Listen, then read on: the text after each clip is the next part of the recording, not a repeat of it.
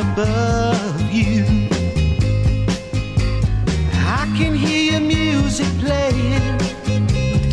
I can feel your body swaying. One floor below me, you don't even know me. I love you. Oh, my darling, not three times on the ceiling if you want me.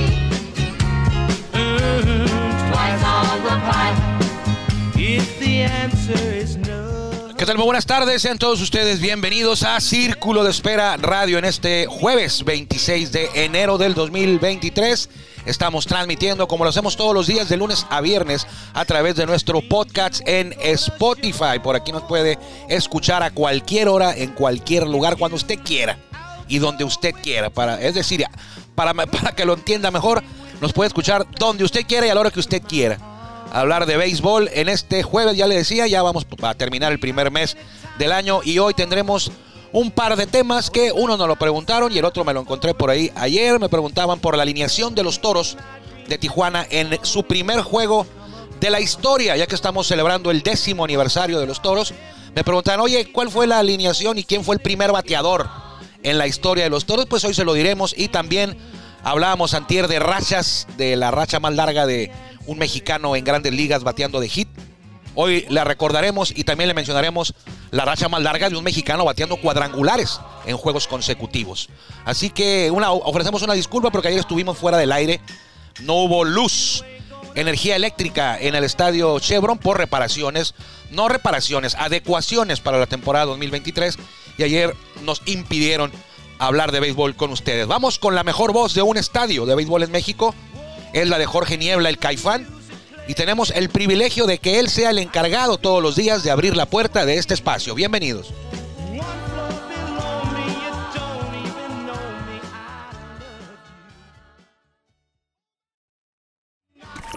Ya estamos en el círculo de espera. Acompáñanos a tomar turno y hablar de béisbol con un toque relajado. Aquí empieza Círculo de Espera.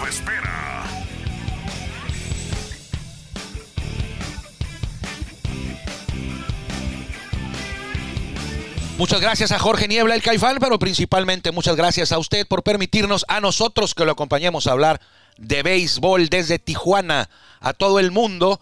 Eh, hoy hablaremos de eh, dos temas en particular. Uno, ya le decía, que nos habían hecho la consulta y nosotros no cobramos consulta, es gratuita. Como los doctores, nosotros, nosotros no cobramos. No ocupa facturar, no ocupa gastos médicos mayores. Aquí con nosotros nomás nos pregunta y va. Eh, de los toros, porque los toros estamos celebrando este año el décimo aniversario. Haga usted cuenta. Cuentas, mejor dicho.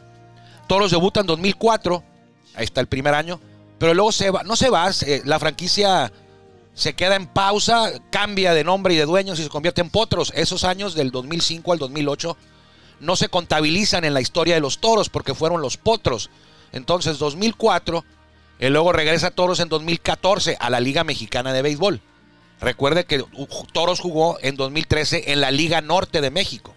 Pero bueno, décimo aniversario en la Liga Mexicana de Béisbol 2004, 2014, 2015, 2016, 2017, ahí van cinco años, 2018 que hubo dos temporadas, 2019, 2020 no hubo temporada en 2020, 2021, 2022 y ahora 2023 son 10 años. 10 años. 1, 2, 3, 4, 5, 6, 7, 8, 9. 10 años y vamos por la temporada número 11, pero en 10 años. Así que por eso es el décimo aniversario eh, de los toros de Tijuana. ¿Quiénes estuvieron en aquel primer año? Era la pregunta que nos hacían en el juego inaugural, en ese primer eh, primera cita con la historia, aquel día histórico, valga la redundancia, que fue el 17 de marzo del 2004, cuando los Toros de Tijuana abrieron la temporada, su temporada de presentación contra Pericos de Puebla en el estadio de los hermanos Cerdán. Tijuana perdió 9-0. Los blanqueó el pitcher local eh, Pablo, bueno, él es de Nuevo Laredo, pero pitcher local porque era el pitcher de los Pericos de Puebla en el estadio Hermano Cerdán. Pablo Ortega fue el que los blanqueó, el ganador. 9-0 y perdió el venezolano Delvis Pacheco, fue el abridor. Fue el abridor del primer juego en la historia de los Toros, fue Delvis Pacheco y fue el primer pitcher en cargar con una derrota en la historia de Toros y aparte fue su debut y despedida. No volvió a pichar, nunca con los Toros. Él tiene nada más una participación con los Toros y fue esa, con esa derrota ante Pericos de Puebla. Como dato adicional, Carlos Valencia dio el primer hit en la historia de la franquicia tijuanense, el Chapis Valencia. Tiene ese honor, ese orgullo, estar en la historia de los toros como el jugador del primer hit del equipo tijuanense. ¿Quién fue el primer bateador de toros en un juego oficial? El primer toro que salió del dugout para empezar el juego, estábamos de visita. Toros bateaba primero y el primer bat de ese día inaugural, el equipo lo dirigía Carlos Hernández, el chamo, que sigue en la organización, ahora como coach de receptores. Pues fue eh, alguien muy querido por la afición en esos años que estuvo en Tijuana, con toros y luego con potros. Julio César Hernández, el tapatío, parador en corto de finas manos, fue el primer jugador en la historia de toros de Tijuana en, en, jugar, en participar en un duelo oficial el primero fue Julio César Hernández. Pero aquí tenemos la alineación de aquel eh, histórico día, histórica jornada de los toros. Julio César Hernández, primero bat, fue el parador en corto. Carlos Valencia, el Chapis, segunda base. Liu Rodríguez en la tercera base. Eh, él jugó Grandes Ligas, fue el primer Grandes Ligas en ver acción con los toros. Liu Rodríguez. Marco Antonio Romero, el hermano de Oscar Romero, que ahora es director deportivo de los Toros. Bueno, su hermano Marco Antonio se retiró en 2004 y fue precisamente ese año eh, en el que estuvo con los Toros, se retiró con los Toros, jugó la primera base. Eh, él era el cuarto bat, Marco Antonio Romero. En el quinto en el orden, José Manuel El Mani Espinosa, jardinero izquierdo. En el derecho estaba Darrell Brinkley. Selwyn Langain era el jardinero central. Will estaba de de séptimo bat, Selwyn Langain. Como octavo, Willy Arano, bateador designado. Y el catcher de los toros en el juego inaugural fue quien hace unos días acaba de ser nombrado como eh, manejador de los Pericos de Puebla. El que acaba de ser nombrado manejador de los Pericos de Puebla fue el catcher del primer juego en la historia de los toros, Héctor Hurtado. Héctor Hurtado ya ha dirigido, yo lo me acuerdo que lo saludé con los Broncos de Reynosa como manejador, pero con Toros, el primer día de acción en la historia de los Toros, él fue el receptor Héctor Hurtado, el catcher de ese 17 de marzo del 2004, y ya le decía yo que Delvis Pacheco eh, fue el pitcher abridor, no batean en la Liga Mexicana de Béisbol, pero él fue el pitcher abridor. Ellos fueron los 10 eh, peloteros que iniciaron la historia del Club Toros de Tijuana, ahora que estamos en el décimo aniversario. Los recordamos a todos ellos, se mantienen activos, ninguno de ellos, ninguno de ellos se mantiene activo.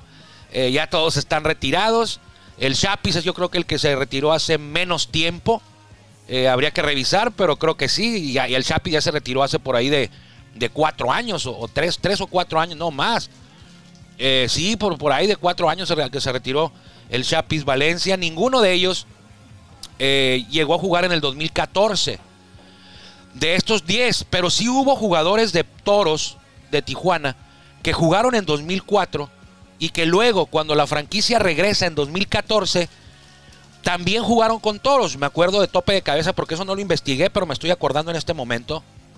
Eh, Leo González, él es de Ciudad Obregón y jugó con Toros en 2004. Era un chamaco y luego en 2014 o 2015 también vio acción con los toros. Muy poco, pero regresó con los toros en 2015, creo. 2015 jugó con los toros y él fue uno de los pocos, porque hubo otro también, el Chapis Valencia, jugó con, en las dos etapas de toros. Eh, Hugo Castellanos jugó también en las dos etapas eh, de toros de Tijuana. Y creo que nada más, ¿eh? Si usted se acuerda de otro, eh, pues con toda confianza, manden un mensajito ahí a, a las redes sociales, Armando Esquivel Reynoso en Facebook eh, y en Twitter, eh, Armando Esquivel o eh, arroba paupa11. manden un mensajito porque me acuerdo ahorita, bueno, no, no, no es que lo haya investigado, esto me estoy acordando ahorita.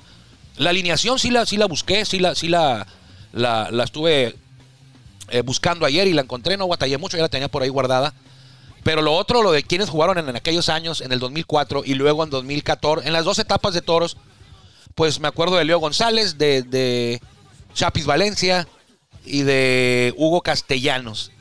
El Bad Boy también estuvo, Heriberto Raposas fue Bad Boy en 2004 y también fue después ya en 2017, 18, 19 por ahí, Heriberto Raposas. Así que 10 eh, años de los toros, vamos para la temporada 11, eh, porque en 2018 hubo dos. Entonces, eh, ahí está la cita histórica, el dato histórico de quienes, pues, pusieron la primera piedra de manera oficial de este gran club Toros de Tijuana que ya de estos, en estos 10 años, pues ya tiene dos campeonatos.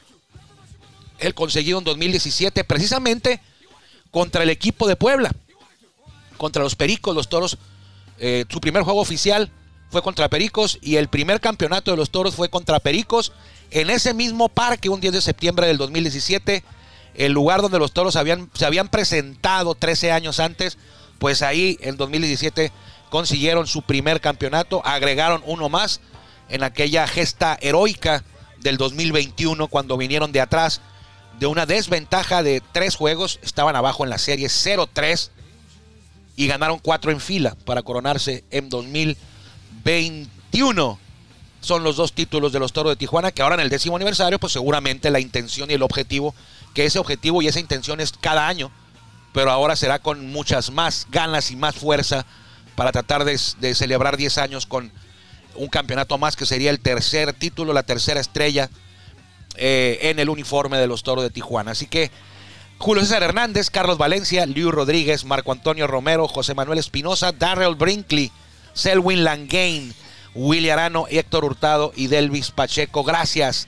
Ustedes eh, escribieron la primera página de ese primer capítulo en la historia de los toros de Tijuana y Nunca nadie nos, bueno, sí nos imaginábamos que íbamos a, ser un equipo grande, protagonista, pero en esos años, en ese año del 2004, ese 17 de marzo del 2004, la alegría era por otra cosa, la alegría era por tener eh, béisbol profesional en Tijuana, luego de que se me han ido los potros del Pacífico en, el 91, pues pasaron por ahí de 13 años para que regresara el béisbol profesional, ahora eh, como Liga Mexicana de Béisbol. Así que eh, ahí le dejo este dato de los toros de Tijuana. Después ya en el 2014, pues la alineación era muy diferente.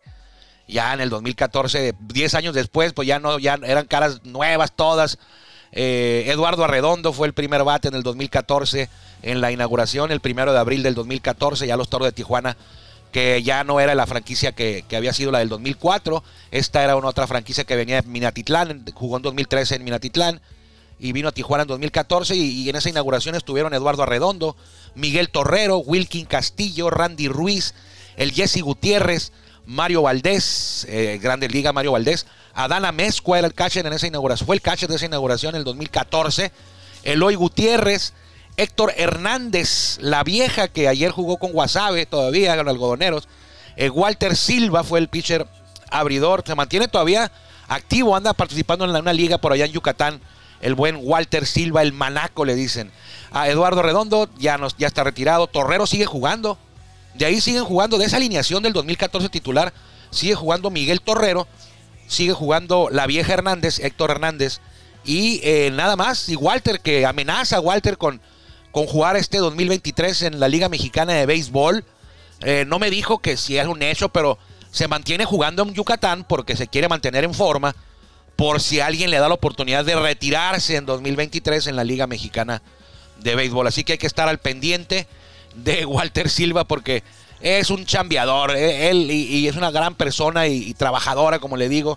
Eh, le gusta, se apasiona, el béisbol es su vida y pues está buscando, haciendo el esfuerzo para alargar un año más su presencia en la Liga Mexicana de Béisbol. seguramente Walter es altamente probable que cuando llegue su momento esté en el Salón de la Fama. Jugó grandes ligas Walter Silva, pero bueno, para eso le faltan todavía varios años y aparte hay un trafical ahí en el Salón de la Fama, ¿eh? Hay un trafical de gente que, está atorada porque hubo cuatro o cinco años que no hubo Salón de la Fama y se les juntó el mandado, pues. Hay un trafical, haga de cuenta, en Tijuana los viernes, ahí en la zona Río. Así está. Bueno, en toda la ciudad es un, es un desastre ya la ciudad de Tijuana, el tráfico. Salimos entre las cinco más, más este, eh, de problemas de tráfico eh, de todo el país. El top 5 de las ciudades con más tráfico salió Tijuana. Ahí a la paz, muy cerca de Monterrey y de, y de, Ciudad de México y de Toluca y, y, Ciudad Juárez. No me acuerdo cuáles más estaban ahí. Pero bueno, así está el Salón de la Fama ahorita con toda la gente que quiere entrar. Y pues la puerta es muy angosta. Es muy angosta. Y ahí en un momento, en un, en un momento cercano, por ahí va a andar también Walter Silva buscando eh, su sitio entre los inmortales. Le decía Antier que Mel Almada, eh, cambiando de tema, le decía yo a Antier que Mel Almada tiene, es el primer pitch, el primer jugador mexicano en grandes ligas, fue jardinero. Él debutó por allá en los años 30, 35, 34, 33, por allá. Eh, en la década de los, de los 30. Y él fue el primero, el primer mexicano, primero nacido en México en llegar a grandes ligas, pero tiene un récord eh, que, que, ya acumula ese récord 85 años. Tiene una marca vigente desde hace 85 años, que es una marca, es un récord eh, que se aplica a los jugadores nacidos en México. Es decir, me explico. Mel Almada tiene la marca de más juegos consecutivos bateando al menos un hit. O sea, la racha de juegos consecutivos con bateando hit, que es de 29. Desde 1938 la, la, la, consiguió con los cafés de San Luis y nadie la ha podido vencer hasta el momento. El más cercano fue Vinicio Castilla con 22. En 97, 1997 se le acercó a 22 Vinicio Castilla, pero nadie le ha hecho sombra. O sea, 29 son muchos. Es más, en grandes ligas solamente, solamente 56 eh, hay, hay 56 rachas más grandes que las de Mel Almada. O sea, de 30 juegos o más, solamente 56 rachas de, de, 30 juegos o más existen en grandes ligas hasta la fecha. Pero cuando le comenté todos estos datos a usted antier, que nos fuimos a fondo con los datos de los mexicanos en, en, el tema de juegos consecutivos bateando de hit, alguien lo escuchó y me preguntó, bueno, está bien, 29 es el récord de más juegos consecutivos dando de hit. Y me dice, ¿cómo andamos en cuadrangulares? Y yo, pues, ¿a qué te refieres?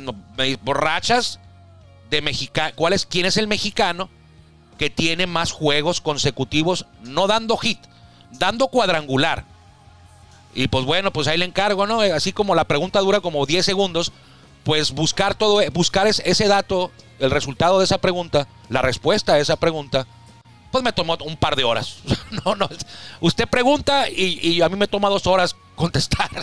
Porque tuve que ir jugador por jugador otra vez entre los mexicanos. A ver, ¿quién ha pegado juego, Ron en juegos seguidos? No, pues este no, este no, este no, este no, este no. Entre los mexicanos, lo, claro, lo busqué entre los mexicanos que tienen jonrón, dos jonrones o más en grandes ligas. Porque si batearon uno, pues nomás fue uno, no hay ninguna racha. Entonces, bueno, de los que tienen dos jonrones o más en grandes ligas, ¿quiénes conectaron jonrón en juegos consecutivos de grandes ligas? El líder, más juegos consecutivos en grandes eh, ligas, es Vinicio Castilla. Vinicio Castilla tiene la racha de más juegos seguidos, en fila, consecutivos, concatenados, bateando jonrón. Cuatro. Vinicio Castilla batió jonrón en cuatro juegos seguidos. Y es la marca eh, para un mexicano. ¿Sabe quiénes se le acercan? Con tres se le, acercaron, porque ya, pues ya, para hacer la racha tienen que volver a empezar de, de cero, ¿no? Porque ya se quedaron ahí en tres. Alejandro Kirk ya batió jonrón en tres juegos consecutivos. Joy Meneses tiene tres juegos consecutivos bateando jonrón. O sea, ya ya llegó el cuarto juego y ya no lo pegó. O sea, ahí quedó la racha. Entonces no la van a continuar, pues. Para volver a hacer, tienen que volver a empezar de cero. Es lo que le explicaba. Isaac Paredes también en alguna ocasión batió tres juegos consecutivos con los padres. Erubiel Durazo, Benjamín Gil, Karim García. En dos ocasiones lo hizo Karim García.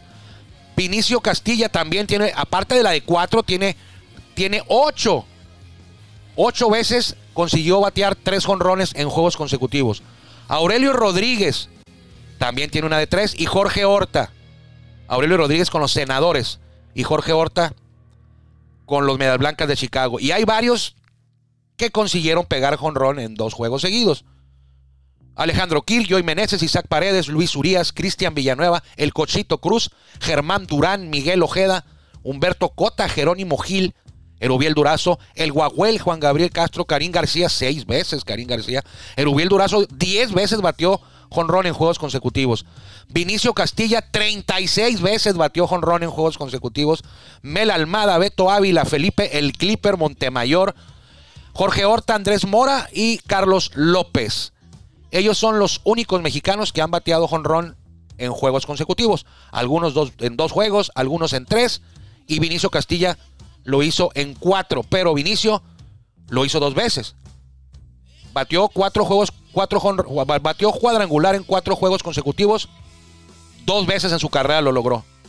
Se tuvo su racha de cuatro juegos.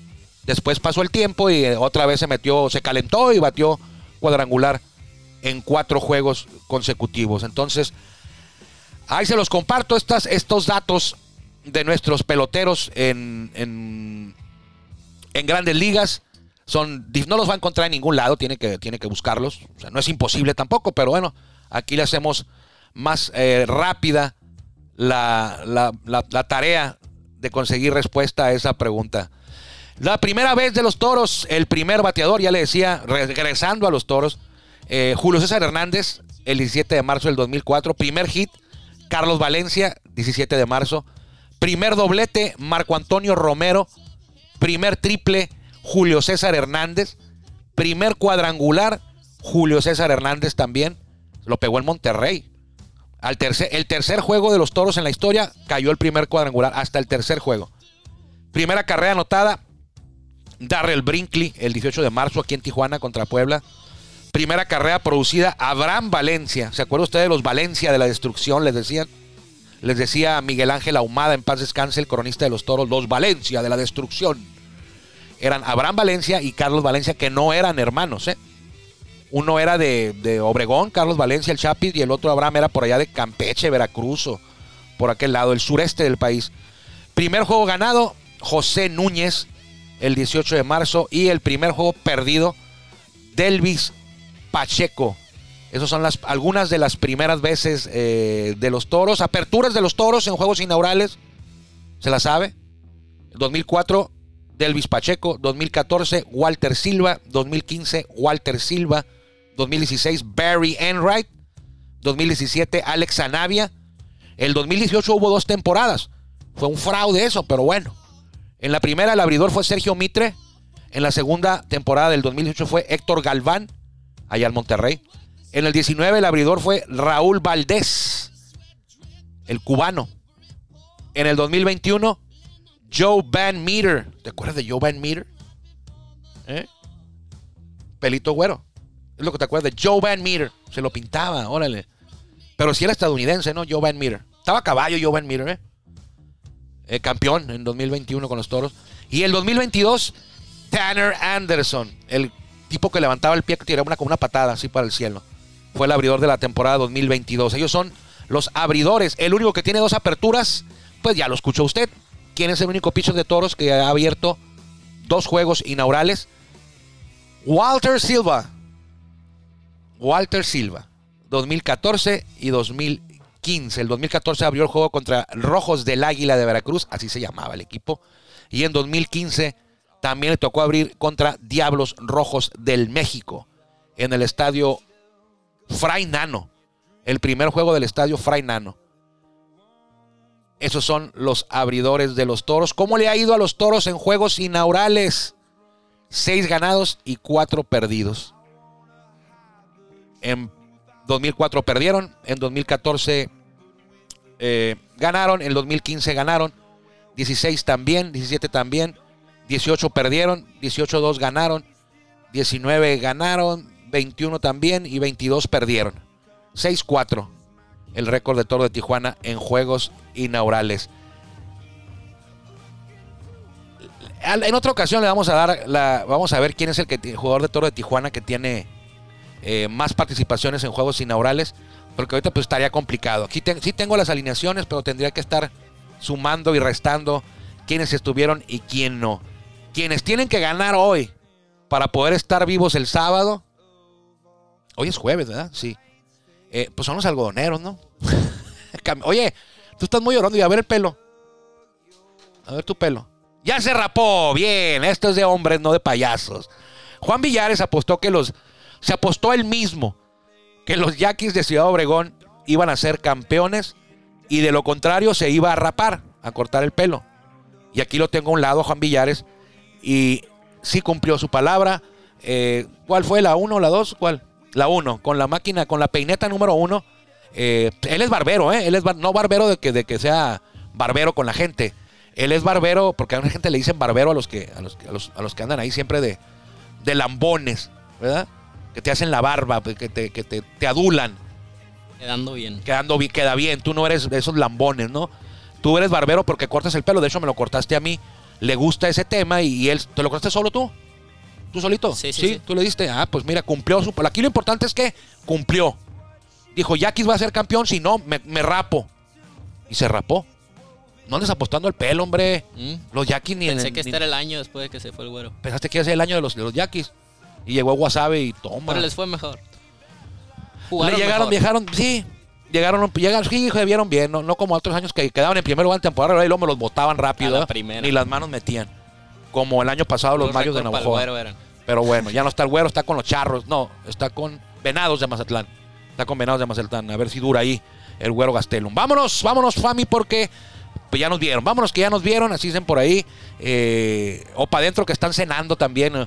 Pero bueno. Eh, gracias por habernos acompañado aquí en Círculo de Espera, como siempre, en serio, se lo agradecemos. ¿eh? No, no nada más es de la boca para afuera, se lo agradecemos de corazón que nos respalde, que nos acompañe a hablar de esto que nos apasiona tanto y que le dicen béisbol. Que viene, como dicen, el béisbol es una, se juega con una pelota redonda que viene en una caja cuadrada. El que le entendió, le entendió. Cada quien entiende de eso lo que quiere. Entonces, como usted guste. Juan Villares en los controles, en los teclados, aquí mientras escuchamos a, eh, ¿Quiénes son esos? Lim Biscuit, creo que se llaman Lim Biscuit. Escuchamos a Lim Biscuit. Nos despedimos en este jueves 26 de enero del 2023. Eh, nos encontramos mañana con la promesa de encontrarnos mañana si es que hay luz, energía eléctrica aquí en el estadio eh, de los Toros. Yo creo que sí, porque ya quedó todo resuelto para la temporada 2023. Cuídense mucho. Que le vaya bien.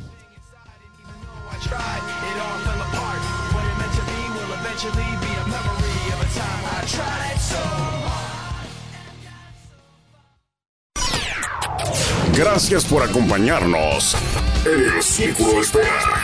Nos escuchamos próximamente. Círculo Espera.